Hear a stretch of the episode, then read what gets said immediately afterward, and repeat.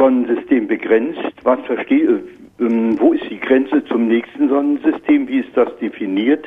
Genauso hätte ich gerne die, unsere Milchstraße, was man darunter versteht. Gibt es noch andere Milch? Was ist überhaupt? Äh, wie ist eine Milchstraße definiert? Äh, in der Größenordnung, wie viele Sonnen meint man dann, dass es existieren? Also, Sie hatten ja die Frage gestellt, was eine, äh, wie groß unsere Milchstraße ist Ja. und äh, ob es andere Milchstraßen gibt. Es gibt ganz viele Milchstraßen und eine Milchstraße, eine Galaxie, beinhaltet typischerweise unsere eigene 100 oder 200, das sind wir großzügig, Milliarden Sonnen. 100 Ja. oder 200 Milliarden Sterne also bilden eine Schwerkraftinsel, die halten sich mit der eigenen Schwerkraft zusammen.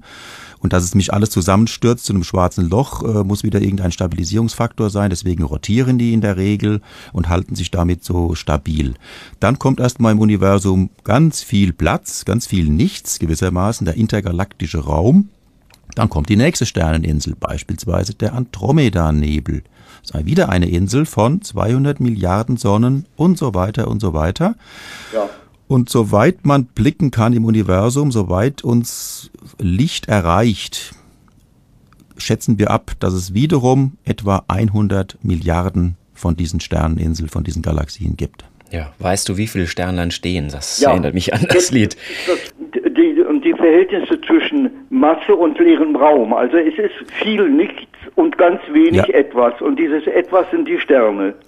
Äh, so Ja. ist es. Also die Sterne, die selbst wiederum Inseln bilden von Galaxien, selbst zwischen den Sternen innerhalb einer Galaxie Ja. ist jede Menge viel Platz. Wir haben es ja vorhin schon angesprochen, zwischen der Sonne und ihrem nächsten? Nachbarn. Als, ja. Zwischen ihrem nächsten Nachbarn, Alpha Centauri beispielsweise, sind ja schon vier Lichtjahre Platz. Da ist jetzt nicht unbedingt ganz extremes, äh, da ist ein extremes Vakuum, das schon, aber es ist nicht nichts. Also da ist schon Gas, fein verteiltes Gas, das schon, was auch zur Schwerkraft beiträgt.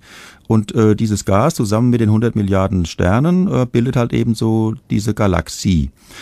Dann kommt, Sie haben recht, vielleicht, ich würde jetzt mal, hm, die ist von dem Raum, der Masse einnimmt, meinen Sie, und dem Raum, der quasi wo gar nichts ist.